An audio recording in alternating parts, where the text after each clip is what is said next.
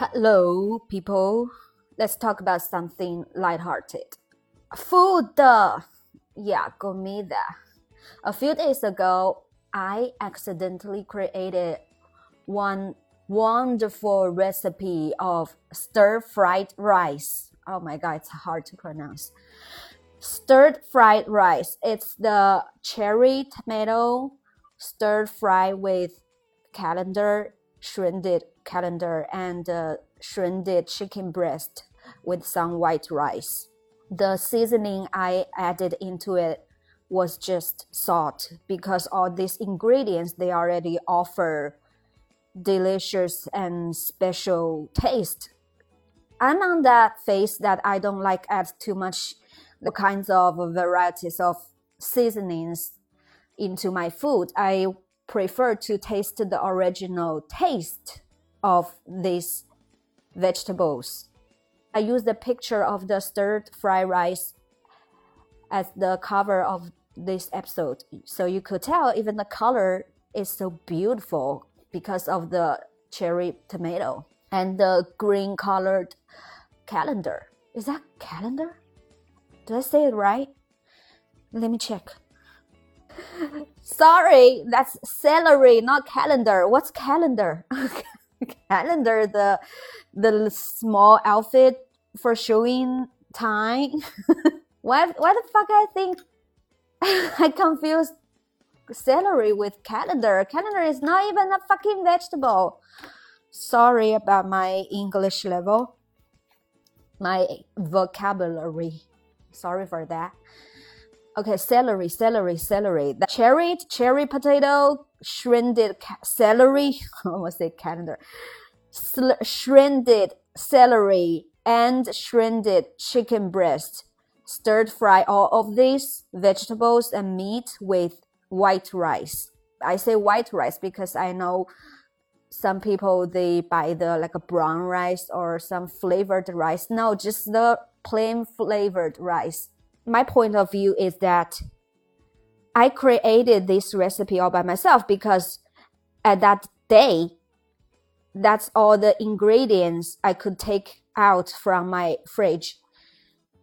Normally, normally here we prefer to make one dish is stir fry tomato with eggs. But at that day, I was thinking, I don't want to do that.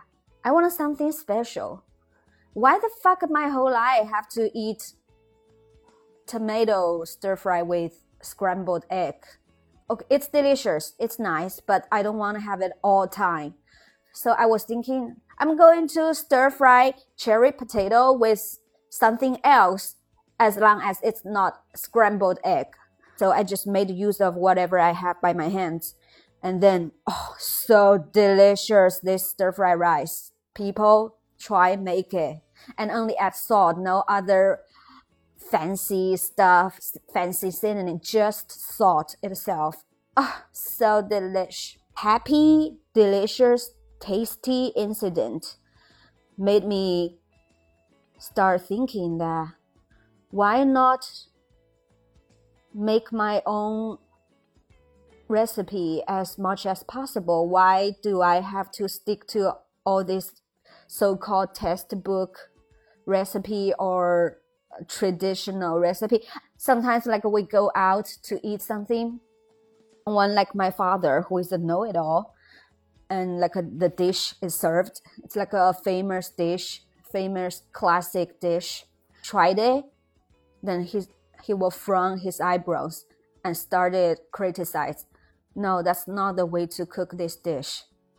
Then I tried, I don't care as long as it's good, it's delicious. I don't mind if it's like a perfectly copy the so-called classic traditional recipe. Fuck the tradition, you know? If people do care about traditional food so much, why they love to go to this fusion style new restaurant because we get sick of this old recipe we eat ever since we are children.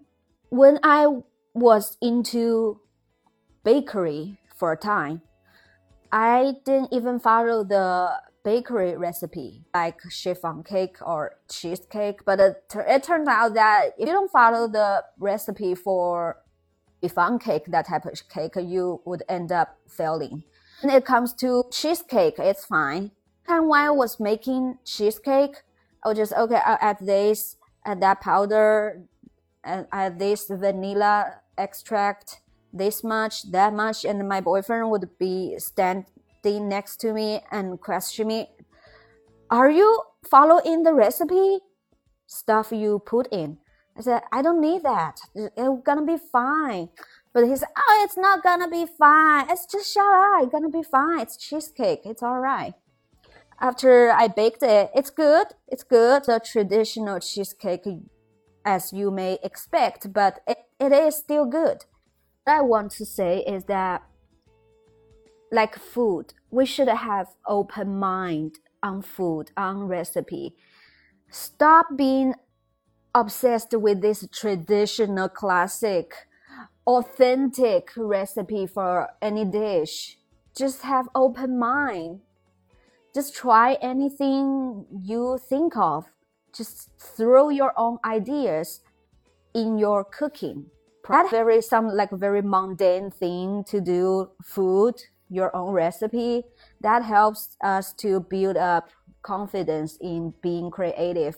We want to change ourselves. Like when, when we're not satisfied with our characters or some features that we're not content with, when we want to do some changes to ourselves to improve ourselves. These fancy scientific theories aside, sometimes, I, I mean, they're good, they're useful, but sometimes it's too abstract and hard to follow. You want to be more creative and assertive on your own opinion. Begin this journey with your own cooking. When you are cooking, mm-hmm. like your parents, your family, your other half, your friends start judging you that no, no, no, it's wrong. You shouldn't do this. It's not like that. It's not the correct steps. Just ask them to shut the fuck up. And tell them you know what to do. Outcome is that you do fucked up the food, but have them eat it. they would be the one to suffer. You tried something new. Bring up your own strong, hardcore God. Do that every day. We train ourselves to be assertive and independent in something so tiny like food. Cook whatever you want, eat whatever you want, order whatever you want in a restaurant. Besides, when you do great recipe expected, you would feel so good.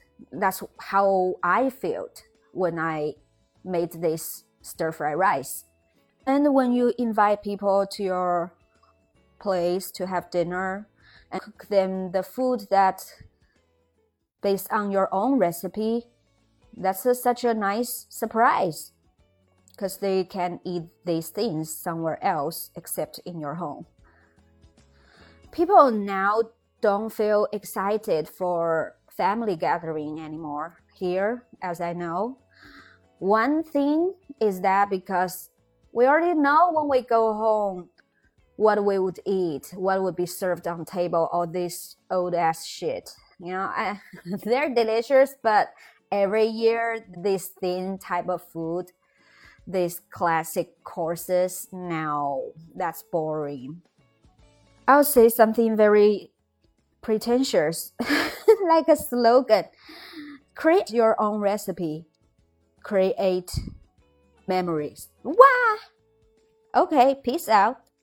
Hope you could create your own delicious recipe. Surprise yourself and the people you care about.